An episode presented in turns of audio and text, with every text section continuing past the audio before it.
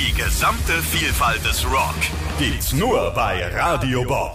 Mehr als 40 Streams für wirklich jeden Rockgeschmack. Von Grunge über Heavy Metal bis Mittelalter-Rock ist einfach alles dabei, was richtig reinhaut. Dazu immer die aktuellsten Rock-News, exklusive Interviews, spannende Podcasts von und mit euren Lieblings-Rockbands und noch so vieles mehr. Das alles gibt's auf radiobob.de und in der MyBob-App. Radio Bob, Deutschlands Rockradio so viele Spiele, ich weiß gar nicht, wo ich anfangen soll. Wir bearbeiten das ID8 Xbox Showcase, wir haben das Nier Remake gespielt, It Takes Two, Monster Hunter Rise und noch viel, viel mehr jetzt hier im Game Talk.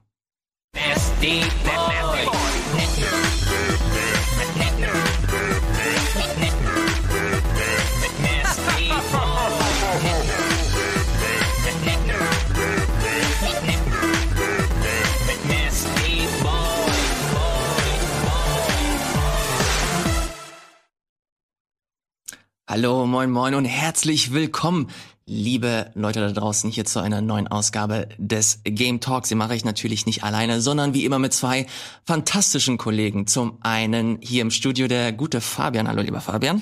Hallo, lieber Elias. Und äh, diesmal aus dem Homeoffice der gute Gregor. Hallo, lieber Gregor. Der gute Gregor sagte schönen guten Tag und, und äh, Hallo. Ich finde es sehr gut. Ich finde es fantastisch, wenn jemand da draußen äh, immer die Kommentare von Gregor nach meiner Anmoderation zusammenschneiden würde. Wir würden ein sehr, sehr interessantes äh, Video aus der Nummer rausbekommen.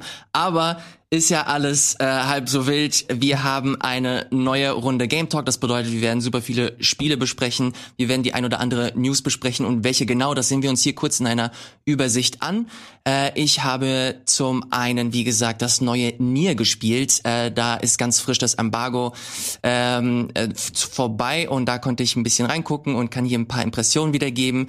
Dann hat äh, Fabian ein paar Spiele mitgebracht. Gregor hat ein paar sehr obskure Sachen mitgebracht. Wir werden die ID at Xbox-Geschichte nochmal kurz aufbearbeiten. Da sind nämlich ein paar sehr, sehr schöne äh, Sachen veröffentlicht worden, beziehungsweise angekündigt worden für den Game Pass.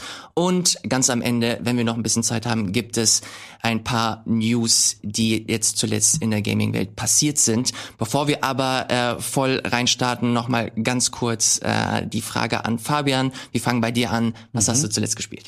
Ähm, ich habe wahnsinnig viel gespielt, lieber Elias. Ich habe, glaube ich, selten tatsächlich so viele Spiele mit in einen Game Talk gebracht. Also ich würde zum einen mal kurz äh, drüber gehen, dass wir beide natürlich äh, Monster Hunter Rise gespielt haben oder auch noch spielen. Ich glaube, das müssen wir gar nicht so weit vertiefen, weil wir am Freitag ja schon ein Let's Play dazu hatten, noch mit ähm, Viet und Eddie dabei und wir setzen es am Mittwoch auch nochmal fort. Ich glaube, da sprechen wir schon genug darüber, warum wir äh, Monster Hunter Rise äh, cool finden oder was wir daran gut finden.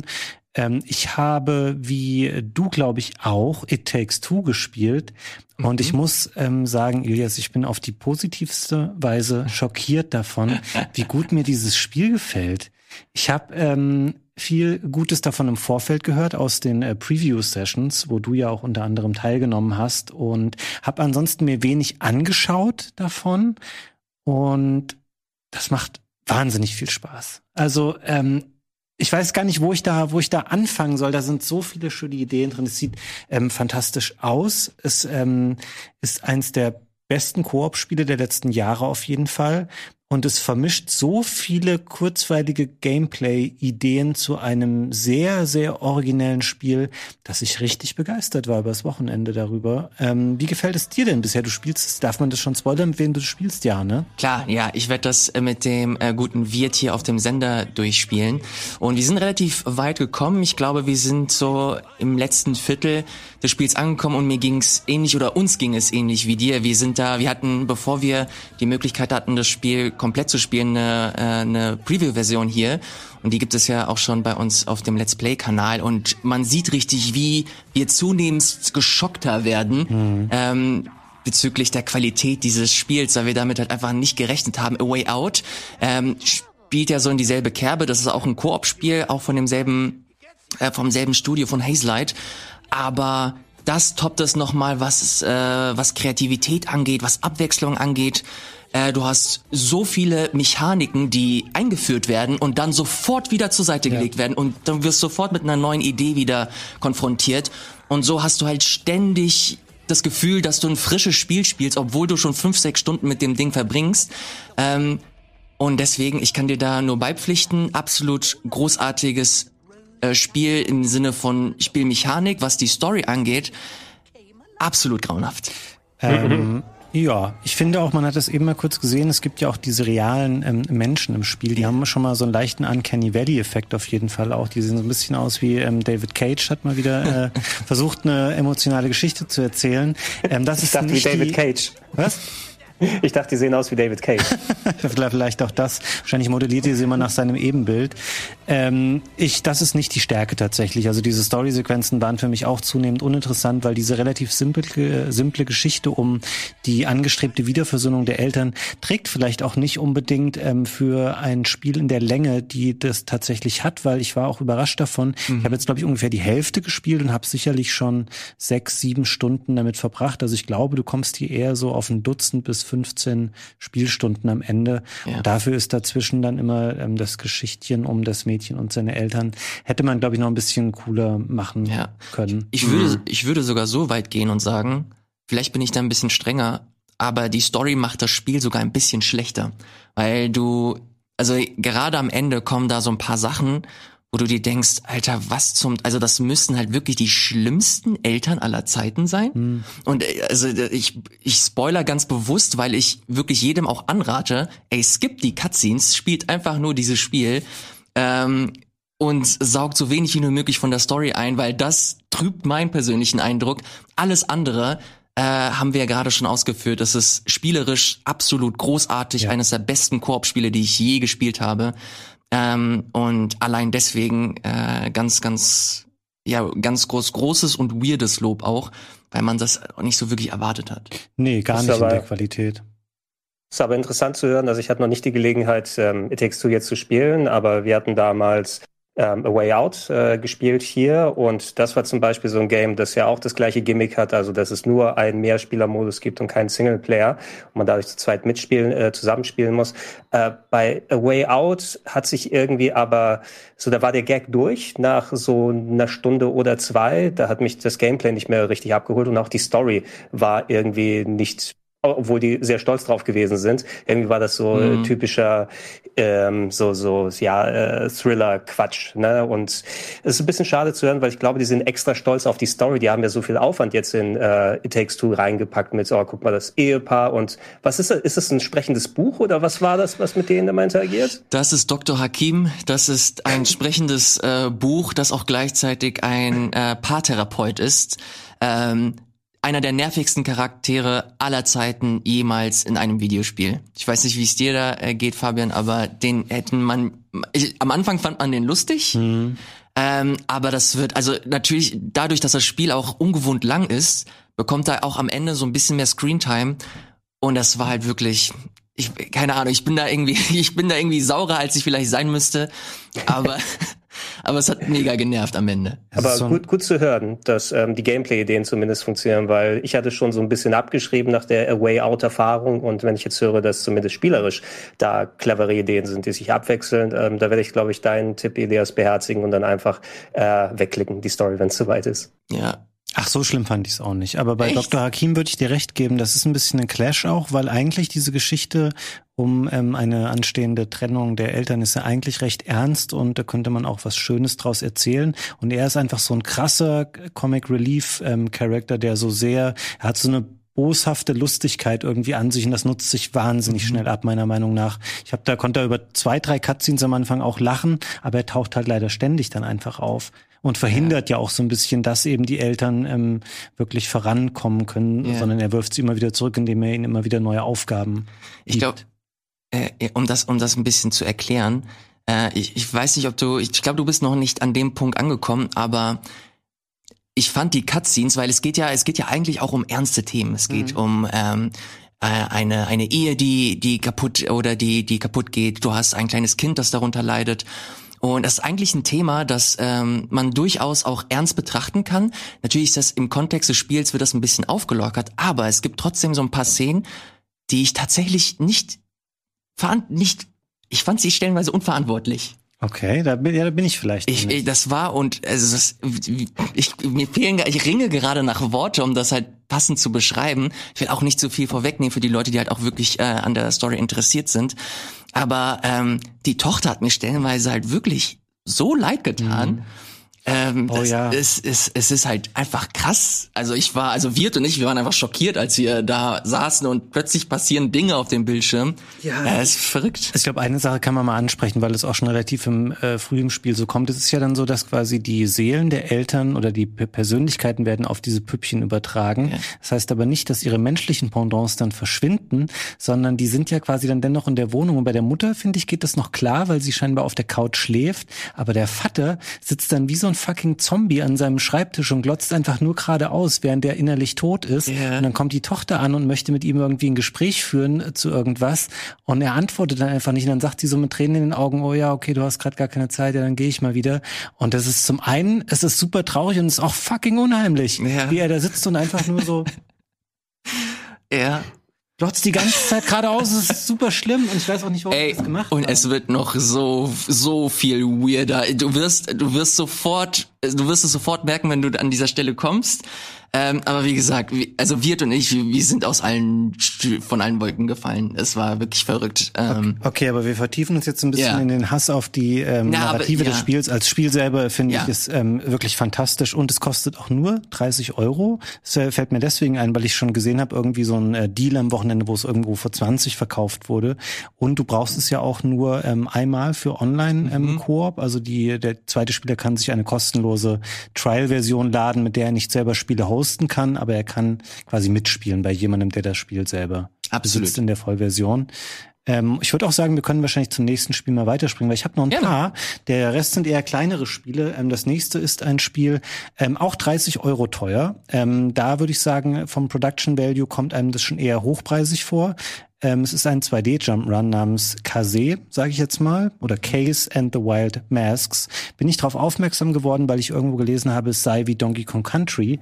Und ähm, ich habe es durchgespielt, ich habe es ähm, 100% durchgespielt. Es ist nicht super umfangreich. Ich habe vielleicht drei, vier Tage daran immer mal ein paar Stunden gespielt. Und das ist einfach ähm, zu weiten Teilen ähm, geklaut klingt immer so negativ, aber es ist sehr, sehr stark beeinflusst von der alten Donkey Kong Country Trilogie und auch teilweise von Donkey Kong Country Returns. Nur, dass eben diese tierischen Begleiter, die du in den Donkey Kong Spielen hast, das sind hier quasi Masken, die den Hauptcharakter selber in diese Tierform verwandeln. Der Trailer, den wir hier sehen, fast ein bisschen unglücklich, ähm, dass sie das so vermarkten, weil es sehr wie ein Kinderspiel wirkt, was der Trailer natürlich auch an sich nochmal untermauert durch den Look des Spiels, ist aber verhältnismäßig anspruchsvoll, wenn man alles sammeln will. Das ähm, Leveldesign ist hervorragend. Mhm. Die haben sehr genau verstanden, was ähm, die Donkey Kong Country Spiele so beliebt macht. Ähm, schöne Charaktere drinne, sehr viel Abwechslungsreichtum in den Levels. Ähm, kann ich nur empfehlen für Leute, die gerne anspruchsvolle Jump'n'Runs spielen. Ähm, wie gesagt, der 30 Euro Preis im Hinblick auf den recht geringen Umfang, ähm, vielleicht tendenziell ein bisschen hoch, aber spätestens beim ersten Sale, wenn das nochmal 10 Euro billiger ist oder so, würde ich das wirklich jedem empfehlen. Und es war deswegen für mich eine Überraschung, weil ich vor dem Release nie was davon yeah. gehört habe. Und es ist jetzt auch am Freitag ähm, erschienen, am gleichen Tag wie It Takes Two und wie Monster Hunter. Vielleicht nicht der beste Release-Tag für so ein Spiel, aber ähm, finde super. Gregor, du hast es auch schon gesehen oder gespielt, ne? Äh, genau, aber ich habe es nicht äh, so ausführlich wie du gespielt. Äh, nur kurz die Zeit gehabt, mal reinzuschauen für die ersten zwei, drei Level. Und äh, jetzt, wo du sagst, dass es sich wie Donkey Kong Country spielt, äh, fällt es mir wie Schuppen vor, vor den Augen, äh, von den Augen runter, weil ähm, ich dachte, oh, das steuert sich ja ein bisschen merkwürdig. Okay, das ist was, wo man wohl erstmal reinkommen muss, weil es eben gar nicht wie Donkey Kong Country ausschaut. Also Donkey Kong Country hat ja so einen gewissen, oder Returns besser gesagt, weil da ist ja das Gameplay nochmal angepasst worden mit diesen eher ja, hohen Sprüngen, diesen Draufstampfen auf die Gegner nochmal, da mhm. gerätst du ja in einen schönen Flow, wenn du das spielst. Und ich habe es gar nicht auf diese Art gespielt und hatte das Gefühl, das steuert sich alles so ein bisschen träge, das schaust du dir bei Gelegenheit nochmal an. Ähm, jetzt aber, wo du es erwähnt hast und ich den Trailer dann nochmal gesehen habe, glaube ich, kann ich äh, unter besseren Voraussetzungen rein, äh, rangehen, weil den Stil finde ich cool und es gibt wenig Games, die äh, diese Donkey Kong Country Returns Formel dann angehen, wo du auch mal ein bisschen Anspruch in die Level reinpacken kannst, inklusive so einem schönen Flow. Mhm.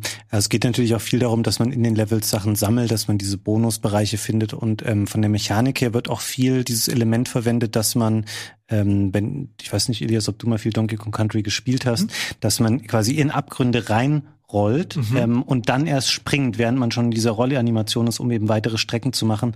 Das macht das Spiel auch relativ exzessiv und ähm, baut auch darauf, dass man dann so einen Flow entwickelt. Du kannst die Level auch alle nochmal ähm, unter in so einem Speedrun-Modus dann spielen, um dann nochmal ähm, quasi eine Belohnung für einzusammeln. Und ähm, schaut euch mal an, also mir hat es sehr, sehr gut gefallen. Und gleiches, und jetzt wird es richtig weird, weil ihr, glaube ich, gleich denkt, ich spinne. Ähm, ich würde auch sagen, dass mir ein Spiel gut gefallen hat namens Beach Buggy Racing 2 Island Adventure. Darauf bin ich gestoßen, weil eine ähm, englische Videospielseite das getestet hat und einen sehr wohlwollenden Artikel dazu verfasst hat und geschrieben hat, es sei ein sehr kompetenter Mario Kart-Klon. Das große Problem von Beach Buggy Racing 2 ist, dass es aussieht wie ein Mobile-Spiel. Das yeah. ist nicht verwunderlich. Der Entwickler ist ähm, Vector Unit, ein Team, was schon häufiger verschiedene Arten von Rennspielen für Mobile-Plattformen gemacht hat. Und auch dieses Spiel geht auf ein Free-to-Play ähm, zurück, was sie jetzt aber hier zu einem Premium-Konsolentitel ähm, umgebaut haben. Das heißt, es gibt keine In-App-Käufe mehr, sondern du hast wirklich nur ein nicht sehr charmant aussehendes, aber spielerisch ausgesprochen kompetentes Kart-Rennspiel vor dir, was im Vergleich zu Mario Kart den großen Vorteil hat, dass es zum einen einen Acht-Spieler-Splitscreen hat, den wir hier sehen, und es hat einen sehr, sehr kompetenten ähm, Solo-Karrieremodus, wo du ähm, eine sehr große und sich nach und nach ähm, entwickelnde Oberweltkarte die wir hier kurz sehen können, wo du verschiedene Arten von Aufgaben hast. Also du hast normale Grand Prix, du hast einzelne Rennen, du hast so Eliminator-Rennen, wo halt immer der, ähm, der auf dem letzten Platz liegt, ausscheidet. Ähm, Time Trials musst du machen und sammelst dann nach und nach Sterne ein und ähm, vergrößerst so diese Karte. Ähm, es kostet 20 Euro. Ich habe es auf der Xbox gespielt. Es läuft sehr gut. Ähm, es hat ein sehr schönes Fahrmodell und ähm, es hat auch von den Items, es hat relativ viele Items, die man verwenden kann.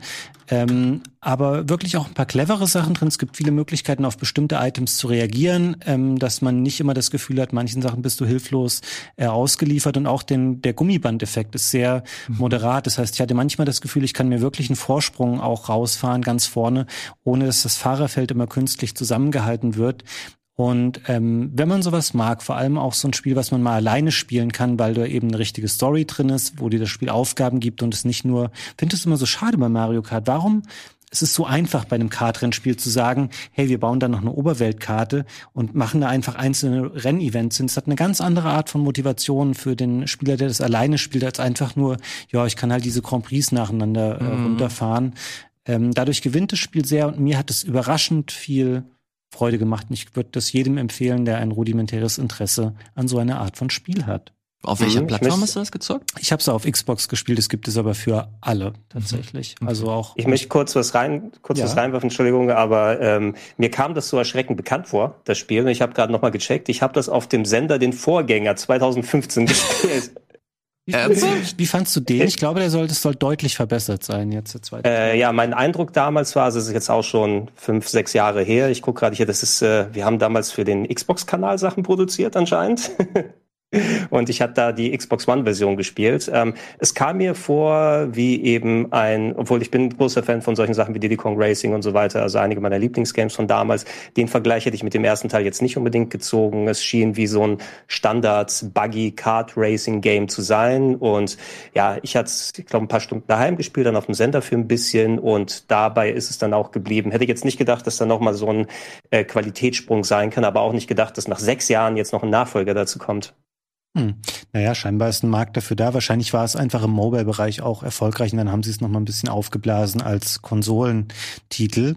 Und ich komme zu meinem nächsten Spiel, weil ich habe das Gefühl, ich nehme so wahnsinnig viel Zeit hier heute Alles in Anspruch. Und dabei mache ich schon mal eine Staffelübergabe an Gregor, weil ich bin mir sicher, er hat dieses Spiel auch schon gespielt. Es geht um ähm, Retromania Wrestling. Ein neues Wrestling-Spiel, das quasi der inoffizielle Nachfolger ist. Äh, oder nee, es ist sogar der offizielle. Die haben irgendwie diese Lizenz bekommen, um das ähm, so nennen zu dürfen, zu einem Spiel namens WWF äh, Wrestlefest aus ähm, 1991 das so ein ikonisches Arcade-Wrestling ist. Und ähm, man sieht es an dem Look, der ist genau dieser 1991er Look. Sie haben natürlich keine WWF beziehungsweise mittlerweile WWE-Lizenz, sondern du hast verschiedene Wrestler aus kleineren Ligen. Du hast den ein oder anderen Wrestler da auch drinnen, nämlich die Road Warriors, Hawk und Animal, die man auch noch früher aus der WWF kennt. Ähm, damit haben sie sich so ein 16-Charakter-Roster zusammengebaut. Äh, das ist nicht das Highlight des Spiels, weil die meisten davon werdet ihr im Zweifelsfall nicht kennen, wenn ihr nicht ähm, irgendwie auch kleinere Wrestling-Ligen verfolgt. Spielerisch allerdings, obwohl es nicht so aussieht, ist es sehr, sehr kompetent gemacht. Und ich würde ähm, direkt sagen, es liegt ähm, vom Spaßfaktor her weit vor den letzten WWE 2K-Spielen, weil ähm, dieses das Spielprinzip ähm, kommt zwar mit wenigen Knöpfen aus, ist aber nutzt aber sehr das ähm, gutes Timing aus, was man immer dann hat, wenn die Charaktere sich so miteinander verhaken, ähm, also so ein Grapple machen, wie man es jetzt da bei einzelnen Figuren sehen kann, muss man richtig getimt drücken und dann baut man so einen Momentum-Meter auf. Das ist das, was man hier mit den Buchstaben L, M und H eben sehen konnte. Und je nachdem, wie gut man ähm, mehrere Aktionen einer Folge macht, baut man es auf, kann dann entsprechend stärkere Attacken machen und das ist relativ kurzweilig. Man merkt, dass die hatten wahrscheinlich ein sehr kleines Budget und auch kein großes Team. Es hat keinen Online-Modus und solche Sachen. Das heißt, es ist rein lokaler Multiplayer drin. Es hat aber einen Story-Modus. Man kann es theoretisch auch mit bis zu acht Spielern spielen. Und ähm, auch hier vielleicht, ähm, dafür, dass es eh schon ein Nischentitel ist, 25 Euro, ähm, schon ein ordentlicher Preis. Ich hätte das eher so auf 15 bis 20 verortet, ähm, um da das besser verkaufen zu können. Aber mir macht es Spaß, ist jetzt raus für PC und Xbox und kommt in Kürze auch noch auf PlayStation und Switch. Und jetzt kommt natürlich meine Frage, Gregor, ähm, hast du es schon gespielt und wenn nein, warum nicht? Ähm, ich habe es noch nicht gespielt, aus dem Grund, äh, ich habe es zwar schon länger im Blick gehabt, aber mir war nicht bewusst, dass es jetzt schon rauskommt. Ich glaube, weil es auch schon mal länger in Arbeit war und gegebenenfalls verschoben wurde. Ich kann mich erinnern, immer wieder mal Trailer gesehen zu haben. Ähm, ich bin nicht mehr so aktiv bei den Wrestling-Spielen dabei, muss ich sagen, gerade weil die vielen WWE-Games mir so ein bisschen die Stimmung vermiest haben. Aber du hast ja auch ganz gute ähm, andere Ableger gehabt, wie die Fire Pro-Sachen, die vor einigen Jahren nochmal rausgekommen sind. Hier bei dem Spiel auf jeden Fall diese alte Oldschool Arcade, der alte Oldschool Arcade-Stil, der gefällt mir und ich will es mir auf jeden Fall nochmal angucken. Das Abschreckende für mich im Nachhinein wäre maximal der Roster, also die, die Wrestler mit dabei sind, weil das wirkt alles so wie Drittverwertung. Ne? Also mhm. ich, ähm, ja, natürlich sind da ein paar bekannte Gesichter dabei, aber viele von den Leuten sind eben so Independent Wrestler, bunt zusammengewürfelt, die ähm, gerade nicht irgendwo angestellt sind und die eigenen Rechte dann da haben. Und ich weiß nicht, ob ich da so viele finde, mit denen ich auch gerne spielen möchte. Also nichts gegen Brian Myers oder so, aber äh, den brauche ich jetzt nicht in Comicform in einem Videospiel haben, für das ich nochmal 25 Euro ausgegeben habe. Ja, das ist sicherlich eins der Probleme, dass sie halt, die haben die Leute genommen, die sie bekommen haben. Ähm, es sind schon real, es sind keine Fantasiecharaktere, sondern es sind real existierende Wrestler, aber da ist es halt so, ja, die Leute, die halt wahrscheinlich irgendwie mal 500 Dollar gebrauchen konnten, die haben sie dafür dann ähm, genommen und in das Spiel eingebaut. Spielerisch aber tatsächlich gut und damit endet mein ähm, sehr großer Reigen an Spielen, die ich in den letzten Tagen in Vorbereitung auf diesen Game Talk gespielt habe. Fantastisch. Vielen, vielen Dank, lieber Fabian, dass du so viele Spiele mitgebracht hast. Aber du bist tatsächlich nicht der Einzige. Der äh, gute Gregor hat auch noch ein paar Sachen mitgebracht. Deswegen äh, die Frage an dich, Gregor, was hast du so zuletzt gezockt? Ja, ich habe auch relativ viel gezockt, äh, muss man sagen, aber tatsächlich komplett andere Sachen als Fabian und auch als du, Werte Elias. Äh, wollen wir mal die, die kurzen Sachen vorne ranwerfen, weil ich glaube, über ein Thema müssen wir ein bisschen ausführlicher sprechen. Oder wollen wir das den Brecher zuerst? Wie du magst, die, ist dein Blog.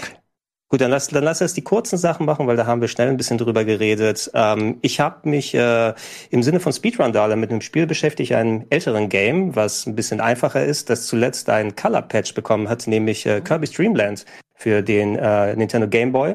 Es war mhm. ja einer der frühesten und auch einfachsten Titel, ähm, die äh, damals rausgekommen sind. Und ich wollte einfach mal was haben, um wieder für Speedrandale erstmal einen simplen Titel zu trainieren. Und äh, zu dem Spiel ist vor ein paar Monaten ein Color Patch erschienen. Eigentlich gab es das Spiel nur in Schwarz-Weiß oder Schwarz-Grün auf dem Game Boy, aber so wie wir es bei äh, Super Mario Land 2 und 1 gesehen haben, haben äh, gab es einen äh, privat gemachten Farbpatch, der das Spiel schön eingefärbt hat, dass man auch endlich mal mit einem rosa Kirby unterwegs ist und nicht mal mit einem weißen wie auf dem Cover noch drauf gewesen ist. Und ähm, das Spiel selber äh, ist super simpel. Ne? Also ich habe es auch innerhalb kürzester Zeit den Speedrun gelernt und auch ausgeführt, wird man demnächst dann auch bei Speedrandale sehen. Aber wer noch so Nostalgie dafür über hat und ähm, gerne das Spiel im neuen Glanz erleben möchte, es sieht echt hübsch aus äh, mit den Farben, die dazu gepackt wurden. Das ist eines, eines der ersten Spiele, die ich jemals in meinem Leben gespielt habe. Ich glaube, das zweite Spiel, das mir meine Eltern für den Gameboy damals gekauft haben. Da haben sie eine gute Entscheidung getroffen. Das ist eines der besten Gameboy-Spiele tatsächlich. Ich mag das auch gerne. Ich finde es schön, dass du es mitgebracht hast, Gregor, weil ich mag immer diese Farbpatches ganz gerne. Wir haben ja, glaube ich, auch zusammen mal Super Mario Land 2 in der eingefärbten Version gespielt. Eine Frage mhm. hier noch ganz kurz bei dem Kirby. Weißt du, ob das auch auf Original-Hardware funktioniert, wenn man einen Everdrive oder sowas benutzt? Wahrscheinlich schon, ne? Es sollte eigentlich, also bei Gelegenheit kann man das natürlich gerne mal checken, ob das dann auf der Original-Hardware ist. Ich habe jetzt kein Gegenteiliges gehört, dass es dann heißt, oh, es funktioniert nur, wenn du es hier über Emulator ausgelesen dann äh, machst, äh, testen wir bei Zeiten nochmal aus. Bei den anderen ging es ja auch, äh, die Super Mario Land Sachen, die du erwähnt hast. Und ähm, da fällt mir noch ein, da müsste ich mal den das Super Mario Land 1 äh, Patch probieren, weil da hat man nicht nur das Game endlich eingefärbt, sondern auch das Charaktersprite von Mario ausgetauscht, dass es ein bisschen moderner ausschaut. Mhm und eventuell bringt das im Spiel nochmal was, weil ich habe gerade bei Super Mario Land 1 Probleme, das heutzutage zu spielen, wegen des sehr komischen Sprungverhaltens, muss ich sagen. Ja, das stimmt, das ist ein bisschen komisch gealtert. Aber ja, auch das gerne nochmal anschauen. Ich probiere das Kirby mal aus und dann werde ich das nochmal, ich schreibe es in die Comments dann, ob es auf meinem Original, brauchst du wahrscheinlich einen Game Boy Advance oder Color dann entsprechend für, weil es ja eingefärbt ist. Ich denke mal mindestens ein Color. Das sollte wahrscheinlich mit äh, entsprechendem Color mindestens funktionieren. Ähm, das andere Game, über das ich sprechen möchte, großer, langer, sperriger Titel, der wahrscheinlich nicht in die Bauchbinde gepasst hat. Record Gerade of so, aber War. das war ein Kampf. Das war ein Kampf. Record of Lotus War, Deedlit in Wonder Labyrinth. Ähm, wenn wir bei neuen Spielen, die sich an dem alten orientieren, dann äh, sind, äh, können wir hier sagen, hey, Symphony of the Night mit Anime-Lizenz. Symphony of the Night natürlich eines der äh, schönsten Metroidvanias gewesen und das Spiel ist von einem kleinen Team, das normalerweise Fangames macht. Das gab schon im letzten Jahr als Early Access und da ist am Wochenende jetzt die finale Version rausgekommen. Ähm, Record of Lotus War kennt man vielleicht noch als Anime, der hierzulande, glaube ich, auf Vox gelaufen ist. Quasi so Rollen Rollenspiel in Anime-Gestalt. Ursprünglich war das mal eine Serie an Fantasy-Büchern, die dann mehrfach verwertet wurde in Videospielen, in Filmen, äh, in äh, Animes, in Mangas und so weiter. Auf dem Dream Park hat es mal ein Spiel oh, gegeben. Sieht, das sieht richtig geil aus. Das hier ist eins zu eins eigentlich Symphony of the Night mit ein paar bestimmten Gimmicks. Man sieht so dieses ähm, Farbwechselding, was so wie bei Ikaruga oder ich weiß nicht, ob jemand noch Outland kennt von vor vielen mhm. Jahren. Das war auch so Metroidvania, wo du diese Polaritäten wechseln musst, weil jeder äh, Gegner hat Magien, die mal auf Wind oder Feuer basieren und da muss man hin und her wechseln, um beispielsweise keinen Schaden zu nehmen, um Schaden zu verursachen. Du hast Equipment, was du machen kannst. Ähm, du hast äh, etliche Sachen, die du finden kannst. Ähm, ich habe es jetzt am Wochenende von vorne angefangen, weil mein altes Safe, der war jetzt so ein knappes Jahr alt mit der Early Access Fassung, die ging auch nur eine halbe Stunde. Das jetzt hat so knapp fünf bis sechs Stunden gedauert. Da war ich aber auch dann komplett durch. Und was ich angenehm fand, es orientiert sich an Symphony of the Night, kopiert es aber nicht komplett, mit Ausnahme des Looks des Hauptcharakters, weil mit dem wehenden Cape und der mhm. Bewegung und so weiter wird schon stark an Symphony of the Night erinnern. Aber es ist mal ein schönes, kleines, faires Metroidvania, das nicht unbedingt jetzt wie viele in der letzten Zeit auf diesen Hardcore Dark Souls Anspruch geht. Ne? Also es ist nicht sowas wie Blasphemous, wo du jeden einzelnen Bildschirm 500 Mal machen musst, um genau da zu gucken, was, was Phase ist. Es gibt auch seine schwierigen Stellen, aber die kommen auch später erst dran und es ist mehr ein Eingewöhnen mit der Taktik und der vielen Mittel, die du hast, dass du die vernünftig anwenden kannst. Ähm, es sah sehr gut aus, hatte gute Musik gehabt. Ich habe pro Boss vielleicht maximal drei oder vier Anläufe gebraucht, aber dann ging es auch einigermaßen gut von der Hand und ähm, ich war eigentlich recht zufrieden dann mit dem Umfang und der Spieldauer. Wenn ihr es nicht im Early Access geholt habt, es gibt es bisher nur auf PC, ähm, dann kostet das knapp 20 Euro, glaube ich, wenn man sich das holen will. Finde ich, ist auch für die Qualität des Spiels in Ordnung. Muss man eben wissen, dass man nicht dann wochenlang damit wahrscheinlich Spaß haben kann. Und vom Hersteller gibt es noch ein Bundle, wenn man irgendwie so einen Euro drauflegt, wo man noch ihre älteren Games dazu bekommt, die anscheinend auch ganz gut sein sollen. Die habe ich bisher aber noch nicht gesehen. Sehr gut. Wann kommt es für Konsole, Gregor? Oder ist es angekündigt, dass es überhaupt auf Konsolen kommt? Ich meine, das sieht aus wie ein typisches Spiel, was man auch für die Switch irgendwann haben kann. Sieht so aus, aber soweit ich sehen kann, bisher nicht angekündigt. Ich denke mal, weil es eben so ein PC-Projekt war, was mit Early Access gelaufen ist. Mhm. Aber ich kann mir gut vorstellen, ähm, dass äh, wenn der Erfolg jetzt dazu kommt, dass da also mindestens eine PS4 und aufwärtskompatible Version als auch Switch-Version sollte wohl drin sein. Vielleicht mhm. sogar was für die Xbox-Leute, wenn die sich das ganz toll wünschen. Ja, Gregor, dann hau mal jetzt deinen Brecher raus. So, was ist auch am Freitag rausgekommen mit den ganzen anderen Sachen? Natürlich das Game of the Year hust, hust, mit Balan Wonderworld. Yay! Das neueste Spiel von Yuji Naka, also dem kreativen Kopf äh, beim Sonic-Team, der ja vor einiger Zeit Sega verlassen hat und äh, solche Spiele wie Let's Tap beispielsweise auf der Wii da, äh, doch auf der Wii damals gemacht hat. Und das ist irgendwie ja, man kann sich so, so ein verlorenes Jump'n'Run aus der Dreamcast-Ära oder PlayStation 1-Ära vorstellen, Sega Saturn-Ära besser gesagt, ne? ähm, was versucht so ein bisschen moderneres Game Design zu berücksichtigen, weil ich äh, viel auch ähm, Ideen von beispielsweise Mario Odyssey drin gesehen habe, was die Art der Kostüme angeht, die man machen kann. Ähm, es gab vor knapp zwei Monaten eine Demo, die nicht besonders gut angekommen ist, weil einerseits der Stil, der ist wirklich zuckerbunt, kann man sagen. Da muss man schon äh, ein gewisses Fable dafür haben, hat aber auch diese typische Sega-Art, weil auch wenn es nicht jetzt von Sega offiziell ist, aber Yuji Naka hat eben den Stil so stark mitbestimmt und ähm, ja, hat viele verschiedene Welten, in die man reingehen kann. Man hat verschiedene Kostüme, die man findet, die einem unterschiedliche Fähigkeiten geben, statt dem Hut, der ähm, bei Mario Odyssey da ist. Es spielt sich aber träger, es ist nicht so hübsch designt alles. Mhm. Es hat so eine komische, da sieht man's, so ein komisches, komisches Musical-Motiv, weil jede Welt geht es darum, irgendwie äh, ein Trauma aufzulösen, das eine bestimmte Person hatte irgendwie dem Bauern wurden seine Rüben weggeweht und äh, irgendjemand hat äh, den Delfin der Tiefseetaucherin gehauen und so weiter. Das müssen wir alles auflösen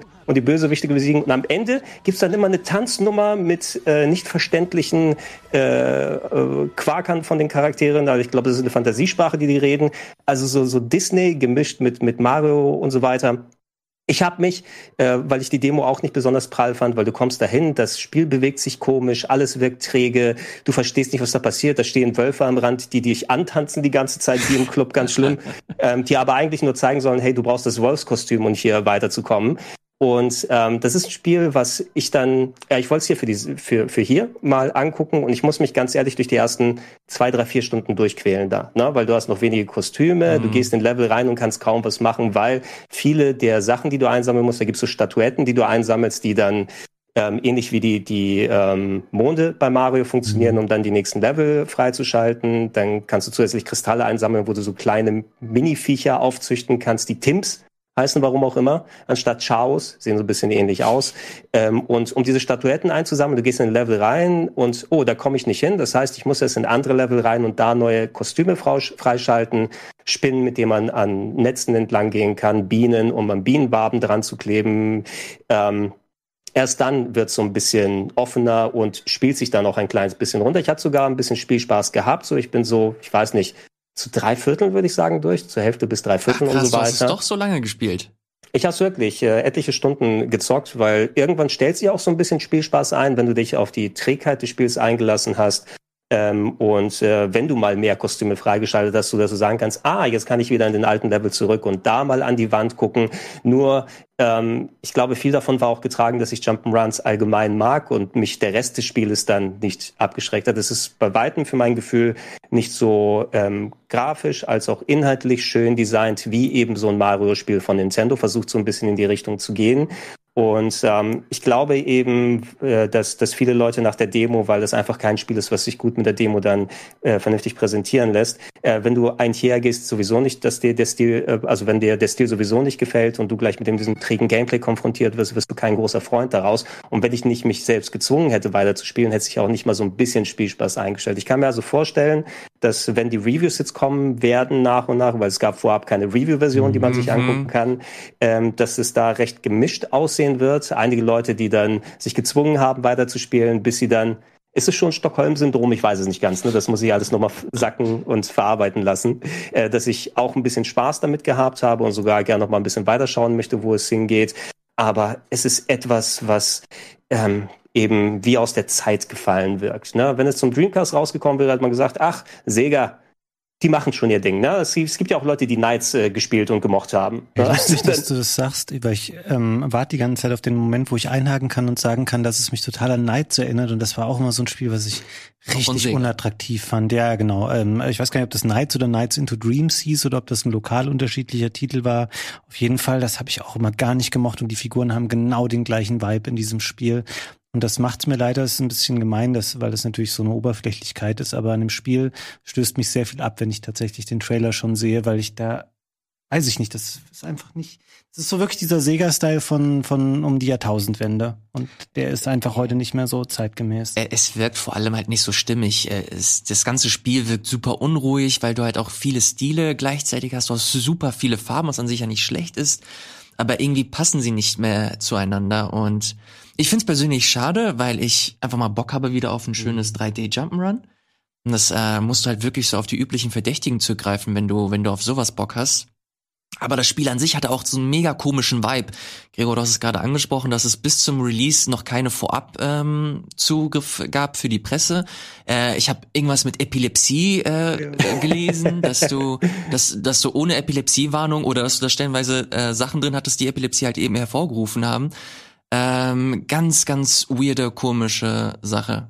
Ja, es sind äh, ein paar Sachen in der Kommunikation und ähm, Widerspiel. Also sobald einmal es sozusagen im Ansehen ganz nach unten gefallen ist, kommen dann nochmal die Sachen mit dazu. Dieses Epilepsie-Ding war wohl irgend so ein Flacker-Effekt, der mhm. in der. Vorabversion drin gewesen ist. Ähm, ich habe das jetzt nicht im Spiel selber gesehen. Das soll wohl auch mit einem Day Zero oder Day One Patch dann korrigiert worden sein. Aber eventuell war ich auch noch nicht an dieser Stelle, wo dieser ganz schnelle weiße Flacker-Effekt äh, auftrifft. Ähm, die Kostüme teilweise, also einige Designentscheidungen sind ganz komisch. Da gibt es ein Kostüm, das eben, ähm, das hast du, glaube ich, auch mal gesehen, Elias, das verwandelt dich in einen Block, wann immer es Bock hat, ja. mitten im Level. Das und dann ist auch die Beschreibung, wann immer es Bock hat.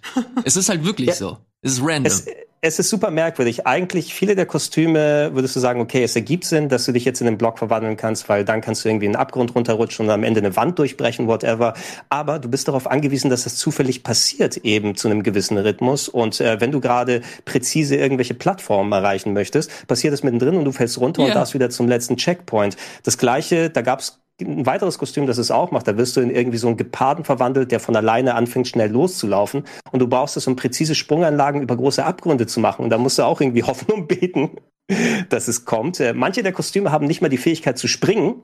Ja, das heißt also, weil du, wenn du ein Kostüm eingesammelt hast, dann kannst du nicht mal deine menschliche Fähigkeit, die so Standard nur springen kann, dann wieder zurückerlangen. Und dann hast du ein Kostüm, wo du gar nicht jumpen kannst. Du musst erst mal eins finden oder dich zum Checkpoint hinbewegen, um dich umzuziehen, um die Sprungfähigkeit zu haben. Also sind jede Menge Designentscheidungen getroffen worden, wo ich glaube, dass ähm, das Jahr 2000 nicht äh, überbrückt wurde. Ähm, und eine letzte Sache.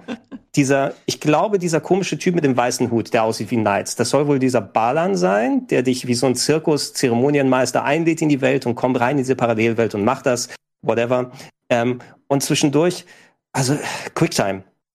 Events, ne? Es gibt so optional so ein paar versteckte Sachen, dann kannst du finden, oh, da ist so ein Quicktime-Event, eine Sequenz und wenn du das machst, dann werden deine Kristalle verdoppelt, die du dann für dein Aufzuchtspiel dann benutzen kannst. Das Ding ist, diese Quicktime-Sequenz ist fast immer gleich, dauert irgendwie so, also gefühlt sind es fünf Minuten, aber wahrscheinlich sind es in echt irgendwie nur 30 Sekunden oder eine Minute. Aber du siehst immer wieder die gleiche Animation, wo du einfach viermal zum Timing äh, die gleiche Taste drücken musst. Und jedes Mal, ich, ich bin von diesen Bonusrunden weggegangen, weil innerlich bin ich halb gestorben, wenn ich nochmal mir diese oh Sequenz oh angucken muss. Und das sind so Sachen, wenn, wenn das Spiel aktiv dich davon ähm, abhält, Bonusrunden zu machen, dann läuft was nicht ganz richtig. Ja, also keine Empfehlung, ja? Äh, milde Empfehlung. Ich würde es tatsächlich gerne noch mal weiterspielen, um zu gucken, ob sich das dann besser äußert später, also sobald du mal alle Kostüme freigeschaltet hast. Aber es ist ein sehr sperriges Spiel, das glaube ich nur die wenigsten außer wirklich Hardcore Sega, Dreamcast, Saturn Ära Fans vernünftig angehen wollen, weil selbst nur mit Mario oder Crash Bandicoot äh, gibt es selbst im AAA Bereich ähm, viele Alternativen, so dass man nicht unbedingt auf Balan Wonderworld direkt angewiesen ist. Kurze Frage noch an der Stelle. Du hast es auf dem PC gespielt. Es gibt es aber für alles, oder? Und läuft es auf dem PC mit 60 Frames und läuft es auf der Switch mit 30? Weißt du das? Wahrscheinlich schon. Boah, ja. Ich weiß nicht, wie viel das auf der Switch läuft. Ich habe die PC-Version gespielt. Ich weiß, es gibt es auch auf jeden Fall für die großen Konsolen in Anführungsstrichen. Also PS5, Xbox und so weiter. Switch müsste theoretisch auch da sein. Äh, ich habe es in 4K gespielt. Ich musste mit meiner, ich weiß nicht, was habe ich hier drin, eine 2060 Ti oder sowas, ein bisschen an dem äh, Effekten und Schattenqualität runterdrehen, damit es bei 4K die 60 hält. Mhm. Aber grundsätzlich ging es einigermaßen. Ähm, ich denke mal, so jemand wie Michael Reinke, der das Spiel auf jeden Fall zocken möchte mit seiner 30, 90 oder was auch immer da drin hat, wird das Maximum an Leistung da rausholen. Genau Michas Game steht der, glaube ich. Absolut. Kann er das auf dem Sender bitte spielen für ein Let's Play? Alles klar, äh, Gregor, vielen, vielen Dank an äh, dieser Stelle. Ich mach mal äh, kurz weiter, aber an sich haben wir die größten Spiele eigentlich schon besprochen. It Takes Two habe ich gespielt, da haben wir äh, sehr lange am Anfang drüber geredet. Ist ein fantastisches äh, Spiel, spielerisch, storymäßig nicht so geil. Monster Hunter äh, haben wir hier auf dem Sender im Zuge eines Launch-Events nochmal äh, kurz gespielt. Das hat äh, großen Spaß gemacht, vor allem weil wir mit äh, Wirt und Fabian zwei absolute Monster Hunter Neulinge da hatten.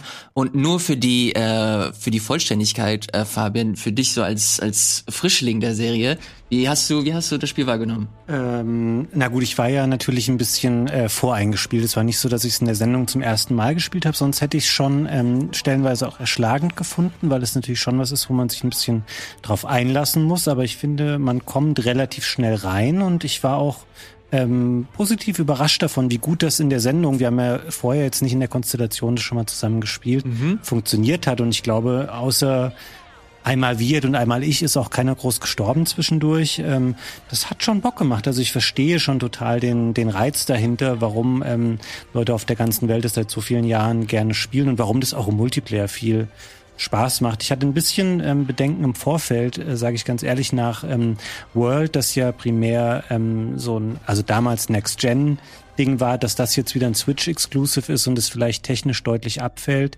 Bin aber überrascht davon, wie ähm, hübsch und ähm, im Rahmen der der 30 Frames äh, des 30 mhm. Frames Limits das auch flüssig auf der Switch läuft. Absolut, ich kann dir da äh, komplett beipflichten. Vor allem ähm, als jemand, der die Serie seit dem 3DS äh, verfolgt, finde ich, ist Monster Hunter Rise mit so das zugänglichste Spiel. Mhm. Äh, du kommst super easy rein, du bekommst äh, super viel an die Hand ähm, und hast obendrein mit diesem Wirebug-Feature das ist für mich ein absoluter Gamechanger. Ich habe äh, im Zuge dessen habe ich versucht wieder Monster Hunter World zu spielen und wie träge sich das im Vergleich äh, mhm. fühlt, dass du halt sofort in die Vertikale gehen kannst mit der mit der Switch Version und du halt mit dem Hund, der noch dazukommt äh, das erste Mal, dass du dich viel schneller durch diese Gegend bewegen kannst, dass das äh, Monsterjagen halt auch wirklich einfach äh, ich habe das erste Mal das Gefühl, dass mir absolut nichts mehr im Weg steht. Du musst sie, du musst auch keine Fährten mehr lesen, du kannst sofort hingehen.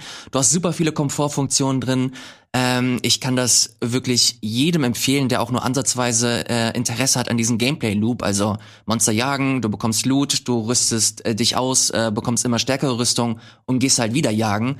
Ähm, und ist auch ein absolutes Biest, wenn man sich mal die Zahlen anschaut. Es ist am Freitag gelauncht und Capcom hat heute, Stand Montag, verkündet, dass über vier Millionen Versionen mhm, ausgeliefert wurden. Äh, das ist der absolute Wahnsinn. Und wenn man noch bedenkt, dass das Ding noch für den äh, PC irgendwann erscheint, ähm, wenn das, äh, wenn die Switch Pro rauskommt, eventuell, dass das dann noch mal hübscher aussieht. Äh, sie haben auch schon bekannt gegeben, dass über den, äh, dass über Updates neue Monster dazukommen. Das erste Update wird schon bald folgen. Ähm, das äh, Stand jetzt ist das ein absolutes Brett, kann man eigentlich äh, tatsächlich gar nicht anders sagen. Äh, Gregor, wie sieht's bei dir aus? Ich weiß, dass du Monster Hunter World damals noch mit uns gespielt hast. Äh, bei Monster Hunter Rise hast du dich jetzt nicht so wirklich drum gerissen. Ähm, ist das ein Ding, das dich noch halbwegs interessiert oder äh, wirst du da äh, entspannt passen? Hm. Also ich, ich habe es jetzt auch hier und ähm, Monster Hunter ist ja so eine Sache, ähm, ich glaube, ich muss mich dann auch ähm, danach fühlen, ne? weil das ja doch ein sehr großes Commitment ist, um da seinen Spaß rauszuholen. Ich habe das Gefühl immer, sobald ich mich mal reingewurschtelt habe, irgendwie, das ist bei mir so eine Serie, auch wenn der Anspruch komplett anders ist wie Animal Crossing, ne? da flammt das Interesse immer wieder auf und dann spiele ich es ein bisschen, aber merke, dass mir so die Gameplay-Loop, da bin ich nicht so sehr drin mit dem, reinfuchsen und craften ähm, und Monster jagen immer wieder und nochmal die Raubzüge machen. Ich äh, verstehe daran, was richtig, was richtig cool an, an dem Prinzip ist und ich sehe ja auch, dass da Leute richtig drauf einsteigen. Ähm, ich habe aber ja meine anderen Steckenpferde, wo ich dann immer wieder meine Zeit investiere in die Yakuzas oder die Trails of Cold Steel oder wie sie da alle heißen.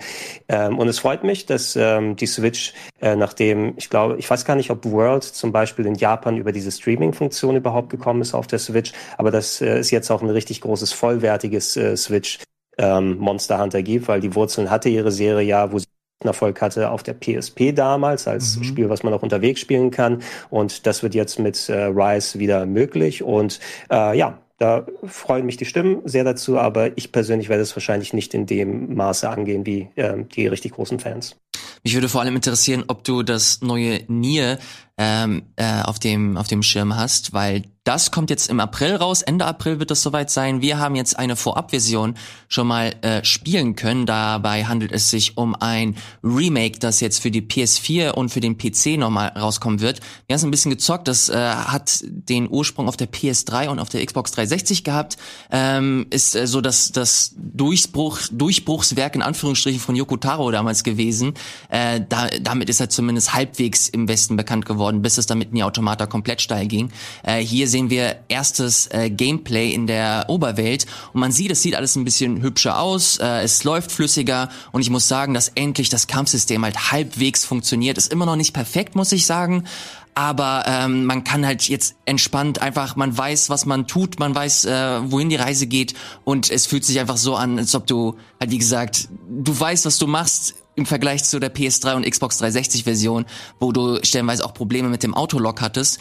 Und das Besondere an dem Spiel, das sieht man jetzt hier, dass ähm, es auf dem ersten Blick wie ein generisches Rollenspiel aussieht, aber hier und da halt noch ein paar Ideen mit verbaut sind, die ähm, ein bisschen drüber hinausgehen und halt sehr viele Shoot'em-up-Elemente hat. Yoko Taro ist bekanntermaßen halt ein sehr großer Shoot'em-up-Fan und deswegen spielt er auch mit den Genre-Konventionen und hier hat man ähm, hier und da äh, ganze Perspektivwechsel, man versucht so ein bisschen mit den Erwartungen der, der Leute zu spielen, um so das Gameplay halt ein Stück weit frisch zu halten. Äh, Gregor, du hast, ich weiß, dass du die PS3-Version damals gespielt hast. Erinnerst du dich, wie dein Eindruck damals zu der Version war? Ja, ziemlich gut sogar. Also ähm, ich, äh, mich hat sehr gefreut, dass Nier Automata so eingeschlagen hat, weil ich Nier ziemlich gemocht habe damals. Es war ja eher so ein Geheimtipp, der durchs Internet gegangen ist zur PS3 und 360-Ära. Ähm, und ähm, ich habe jetzt die neue Version noch nicht gespielt. Ich habe den Kollegen den Vortritt gelassen, weil ich das Original komplett durchgezockt habe und ähm, eher darauf gespannt bin, wie es denn jetzt mit den Updates ausschaut. Und äh, von dem, was ich hier sehen kann, zumindest du hast es schon erwähnt, was bei der alten Version noch nicht ganz so gut funktioniert hat, ist eben das Gameplay an sich, Action-RPG-Gameplay, weil ähm, damals hat das Yoko Taro zusammen, wie ist das Studio? Caviar, will ich mhm, sagen, Caviar ja. mit einem C, ähm, die sind vielleicht von dem Action-Gameplay nicht ganz äh, angekommen, da wo Platinum Games sind, die dann äh, Nier Automata umgesetzt haben. Absolut. Und da fühlte sich das Gameplay um einiges besser und direkter und hat einfach mehr Spaß gemacht an. Ähm, ich kann mich erinnern, dass auf der PS3 ich mich noch so ein bisschen durchquälen musste durch so ein paar Sachen, wie mhm. so das mhm. Ausweichen funktioniert, das Timing ein bisschen komisch wirkte. Grafisch war es vor allem dann auch mit wenig Weitsicht, äh, Kantenbildung, geruckelt und so weiter. Hast schon gesehen, dass die Konsole relativ geächtzt hat und das sind yeah. so Sachen, Sachen, die auf jeden Fall angegangen werden können. Was ich, äh, ohne inhaltlich darauf einzugehen, aber sagen möchte, also alle, allen Leuten, die den gerade nie automatisch Spaß gehabt hat und die Narrative da gehalten, äh, gefallen hat, ähm, die sollen sich auf jeden Fall jetzt die neue Fassung oder zumindest die, das, das äh, originale Nier hier geben, weil es ist narrativ wirklich sehr, sehr stark, das Game. Es mhm. ergänzt einige wichtige Details, die man aus Automata im Nachhinein jetzt kennengelernt hat. Charaktere und andere Geschichten. Man kriegt so ein bisschen Kontext, aber auch für sich steht das noch sehr gut. Und wie bei Nier Automata solltet ihr auch äh, einplanen, wenn ihr das richtig erleben wollt, dass man es mehrfach durchspielen muss. Und das ist hier, glaube ich, sogar noch ein bisschen aufwendiger als bei Nier Automata. Das stimmt, ja. Ähm, ich kann dir da zu 100 Prozent beipflichten. Ich muss äh, sagen, ich hatte das nicht so krass in Erinnerung, aber der, äh, der Anfang ist ein bisschen langsam. Ein bisschen langsam meine ich sehr langsam, äh, dass man hier und da ein paar Quests macht, die ein bisschen generisch sind aber trotzdem, da gibt es so viele interessante Ideen. Das wollte ich auch noch mal kurz mit reinnehmen. Und zwar hast du ähm, ein paar Accessibility-Funktionen. Und zwar hast du zum Beispiel auch eine Funktion, wo du halt komplett Autokampf einschalten kannst. Also du mhm. musst effektiv nicht mal selber kämpfen, wenn du einfach Bock hast, äh, das Spiel zu spielen und oder die, die Story zu genießen. Das übernimmt die ähm, die KI für dich, wenn du Bock drauf hast. Das kannst du auch äh, separat einstellen, indem du äh, einstellst, okay, nur Nahkampf oder nur Magie oder beides. Finde ich cool, dass da Optionen mit drin sind, äh, die Bock drauf äh, machen oder die Leute, die Leuten das äh, nochmal zugänglich machen, die vielleicht ein bisschen Probleme damit haben. Ähm, aber insgesamt finde ich das Spiel äh, nach wie vor absolut großartig. Die Musik ist brillant und äh, toll wieder in Szene gesetzt.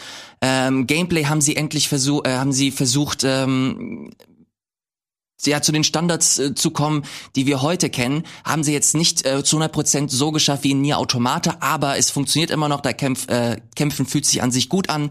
Hier und da hast du ein paar Kinderkrankheiten, die man damals äh, die man von damals übernommen hat, wie zum Beispiel ein paar generische Quests. Du hast einen sehr langsamen Anfang. Animationen sehen vielleicht nicht perfekt aus, aber äh, wie Gregor es schon erwähnt hat, äh, da sind so viele tolle Ideen mit dabei und gerade am Ende äh, fährt das richtig auf, wenn es um Story und ähnliches äh, geht. Ähm, ich finde, es ist ein ein absolut, eine absolute Perle mit äh, super viel Persönlichkeit, ähm, aber der volle Eindruck äh, und bis wir es komplett durchgespielt haben, das dauert noch ein bisschen. Ende April kommt das raus. Kurz vorher wird das dann hier nochmal ähm, thematisiert werden. Aber stand jetzt ein richtig guter Ersteindruck zu Nier Replicant für die PS4 und für den PC. Kurze Frage noch an der Stelle, wenn ich jetzt Nier Automata noch nicht wirklich durchgespielt habe, wäre es jetzt sinnvoll, ich warte auf Nier Replicant, spiele erst das und spiele dann Automata oder soll ich jetzt vorher noch Automata spielen oder ist es komplett wurscht? Ich würde sagen, dass das komplett wurscht ist. Also die Spiele sind, ähm, ohne zu viel vorwegzunehmen, sie sind schon miteinander verbunden, aber du kannst äh, jedes einzelne Spiel komplett separat genießen, ohne das Gefühl zu haben, dass du irgendwas verpasst. Okay.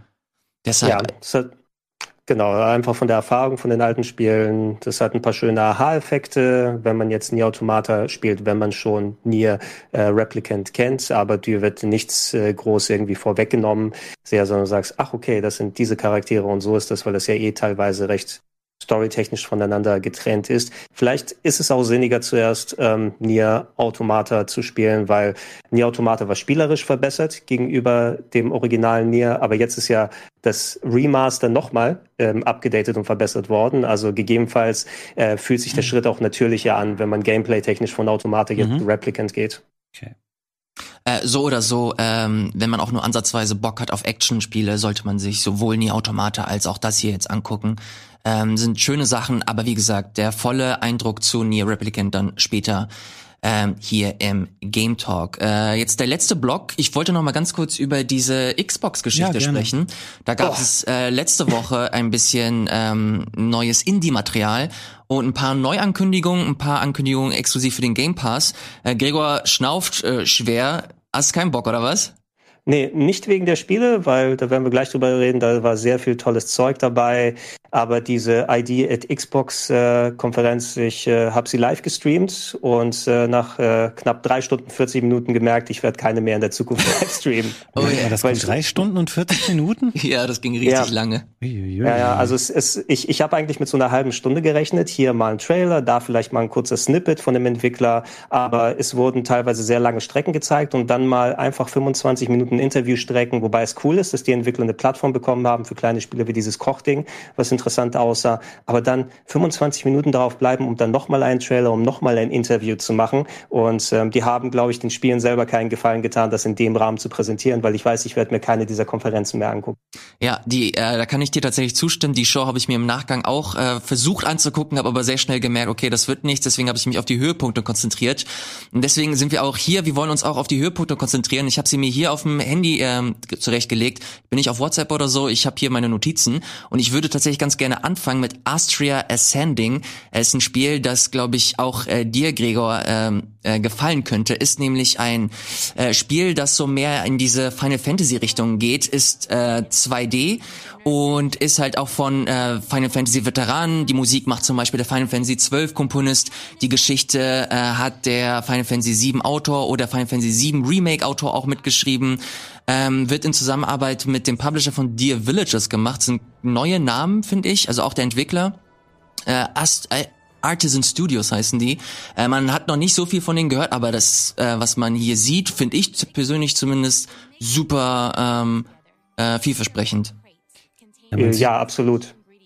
Also Bitte. bisher ist ja nur ein Männchen über wechselnde Hintergründe gelaufen mit der kleinen ja, Animation. Das ist äh, der der Trailer. Der Trailer ist vielleicht äh, nicht super äh, vielsagend, aber ich es gibt glaube ich noch einen anderen Trailer und es gibt noch mal eine, eine Trailer-Beschreibung äh, oder eine Spielbeschreibung von dem von dem Entwickler und das sah tatsächlich alles ganz geil aus, auch was die Screenshots angeht, äh, die noch mal äh, veröffentlicht wurden. Hier hast du rundenbasierte Kämpfe, ähm, die Musik ist ganz äh, ist ganz interessant, äh, Story scheint auch vielversprechend zu sein. Ich habe einfach Bock, mehr so in diese Richtung zu gehen und ich sehe viel zu wenig Spiele, die halt mittlerweile dieses dieses oldschool rundenbasierte mhm. Kampfsystem haben.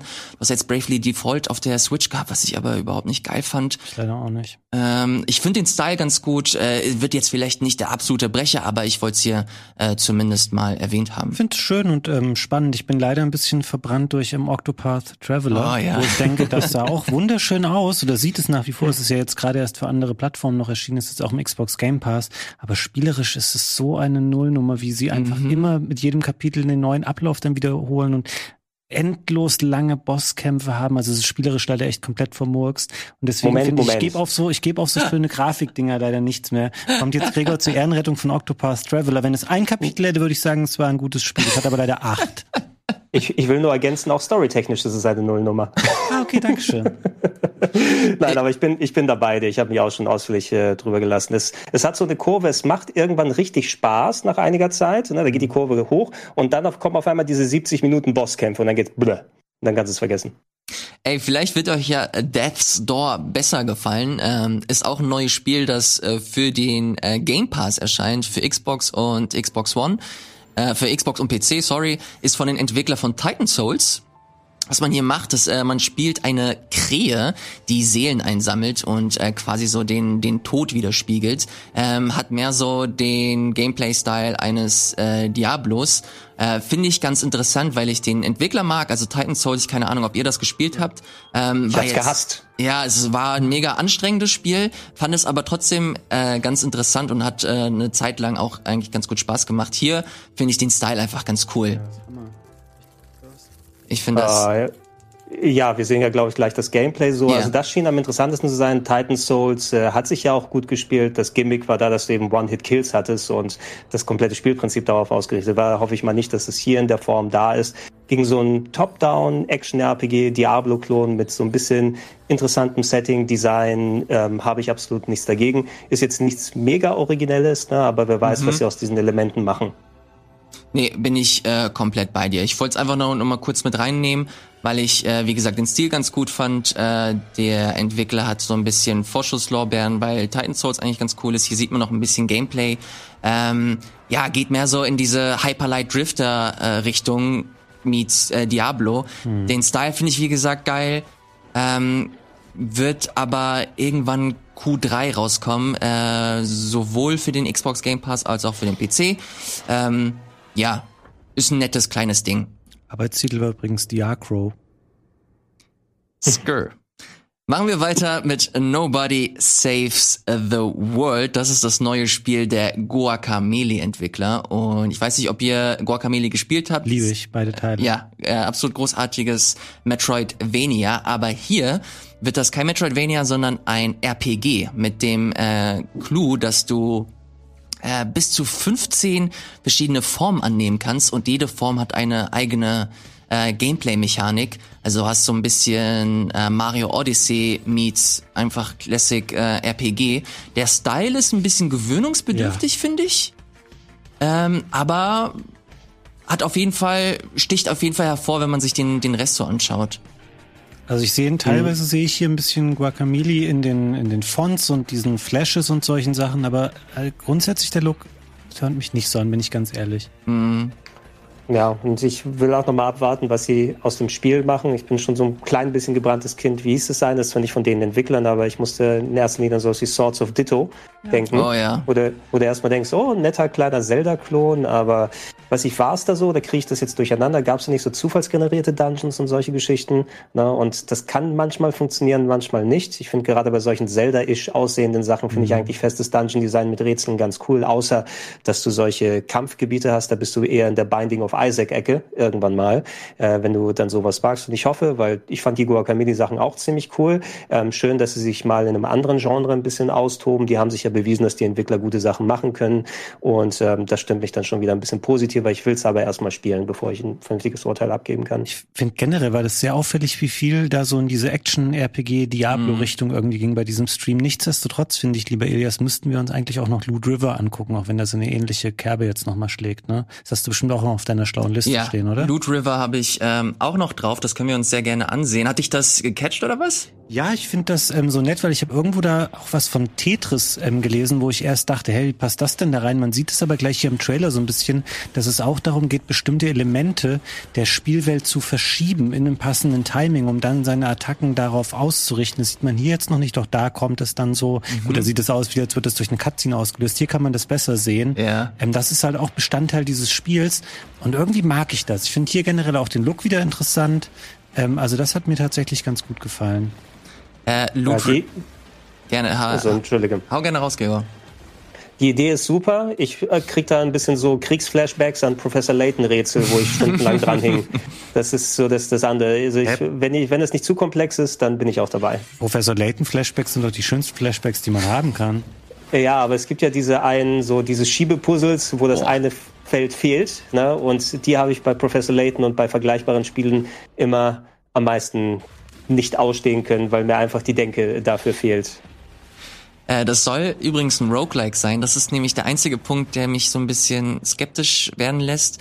Ähm, keine Ahnung, ob das äh, sich dann auch tragen wird über eine bestimmte Spielzeit, aber die Idee fand ich nach wie vor, wie du gesagt hast, Fabian, großartig, deswegen wollte ich es mit reinnehmen. Ich habe hier noch ein Spiel, das äh, komplett so aus der Reihe tanzt, ist ein bisschen ruhiger, ein bisschen entspannter, bin super gespannt, was ihr davon hält. Und zwar nennt sich das Moon Glow Bay, ist auch ein Rollenspiel, aber ein Rollenspiel anderer Art, und zwar ein Angelrollenspiel. Ist Angeln generell sowas, was euch in Videospielen interessiert? Ja. wenn, wenn wir wieder bei Trails of Cold Steel sind, ich habe alle Fische geangelt oh, nein, in beiden schon Spielen. Wieder, Alter. Ich habe sogar den kompletten Fisch-Sidequest gemacht und den König des äh, River gefangen. ähm, damit. Ähm, das war das erste längere Interview, was sie bei der Konferenz gehabt haben. Und die beiden Entwickler äh, haben auch schön gezeigt, hey, wir haben die Idee dahinter gehabt. Der Stil dachte ich in erster Linie, okay, klar, Minecraft denkt man da dran, aber ich dachte an The Tourist, äh, weil das ja mhm. so ein bisschen diesen, diesen Insel- und Block-Charme dann hatte im letzten, äh, vorletzten Jahr, als es rausgekommen ist. Ähm, hier, glaube ich, könnte es sich ganz gut ergeben, wenn, ähm, weil das Fischen an sich macht mir Spaß in RPGs, aber es ist meist nur ein kleiner Teil des Gameplays. Und ich muss hier mal gucken, ob das Fischen an sich von der Mechanik her ähm, Spaß genug macht oder ist das Fischen nur Mittel zum Zweck, um dann in einen Management-Aspekt zu gehen? Geht es hauptsächlich mhm. um die Story, die auch wieder so ein bisschen, die ist gleich so tragisch angefangen irgendwie, ne? So ein, ich glaube, es war nicht ein Pärchen, sondern ein, ein Vater-Tochter-Gespann oder so. Yeah. Und dann heißt es, ja, wir kommen in die neue Stadt, wir machen unser Fisch Fischgeschäft auf und äh, der Partner fährt dann noch einmal zur See raus und dann können wir unseren ersten Abend hier genießen und geht dann unter und ist tot, irgendwie sowas.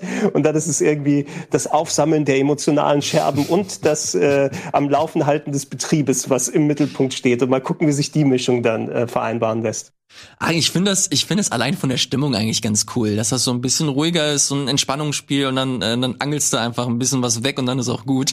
Fabian, äh, der wird das hier einfach äh, abwinken. Ich habe schon abgeschaltet vor zwei Minuten. Als die Sendezeit vorbei war, habe ich gedacht, okay, ich bin raus und dann kam auch nur noch das Angelspiel, was aussieht wie Minecraft. Pass auf, ich habe noch ein Spiel auf der Liste, das wird dich eventuell noch mal äh, wieder hier zurück auf oh, die äh, in die Sendung holen. Und zwar ist das das neue Asterix und Obelix Spiel. Ja, da bin ich ähm, oh, natürlich ja. dabei. Ähm, das wurde jetzt angekündigt äh, kurz kurz nach dem ähm, Turtles Comeback. Ich finde, es hat nicht ganz den gleichen ähm, Charme für mich, weil ähm, ich habe bei Reddit ein bisschen Diskussionen darüber verfolgt.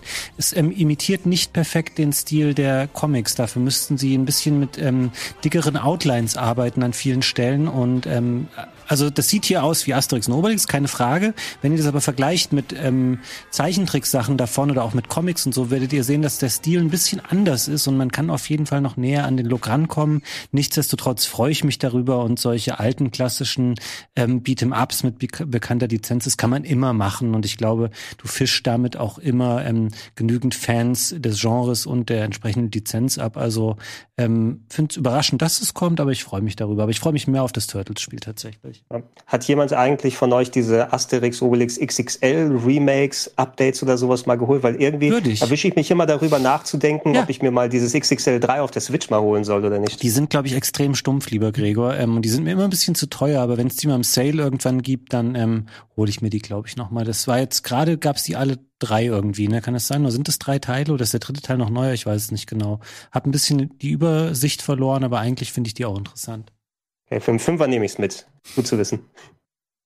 Alles klar, äh, das soll es tatsächlich äh, gewesen sein. Ähm, euch ist vielleicht aufgefallen, wir haben heute ein bisschen weniger Sendezeit. Das ist aber nur eine Ausnahme. Nächste Woche werden wir wieder ganz normal 75 äh, Minuten hier ähm, Brutto-Sendezeit haben. Wie das dann genau aussehen wird, das äh, werdet ihr dann äh, nächste Woche sehen. Vielen, vielen Dank, lieber Gregor und Fabian, dass ihr hier am Start wart und super viele Spiele mitgebracht habt. Ähm, ich hoffe, euch hat es gefallen. Wenn ja, äh, zeigt es uns, indem ihr abonniert, indem ihr einen Daumen nach oben drückt oder in den Rocket Bean Supporters Club schaut. Das äh, würde uns super freuen und freuen würde mich persönlich auch übrigens, wenn ihr in die Kommentare schreibt, wenn ihr Feedback habt äh, zu der Sendung, äh, was ihr eventuell noch sehen wollt. Ich habe jetzt letzte Woche zum Beispiel mitbekommen, dass ihr euch äh, mehr Bauchbinden wünscht in den Trailern. Das haben wir jetzt hier ähm, nochmal umgesetzt und es gibt noch ein paar andere Sachen, die wir zum Beispiel in der nächsten Sendung nochmal versuchen umzusetzen. Wie die genau aussehen, wie gesagt, äh, will ich nicht zu viel vorwegnehmen. Äh, das werdet ihr dann sehen, wenn die Folge erscheint. Ich sage jetzt erstmal Danke, macht's gut und bis zum nächsten Mal. Tschüss.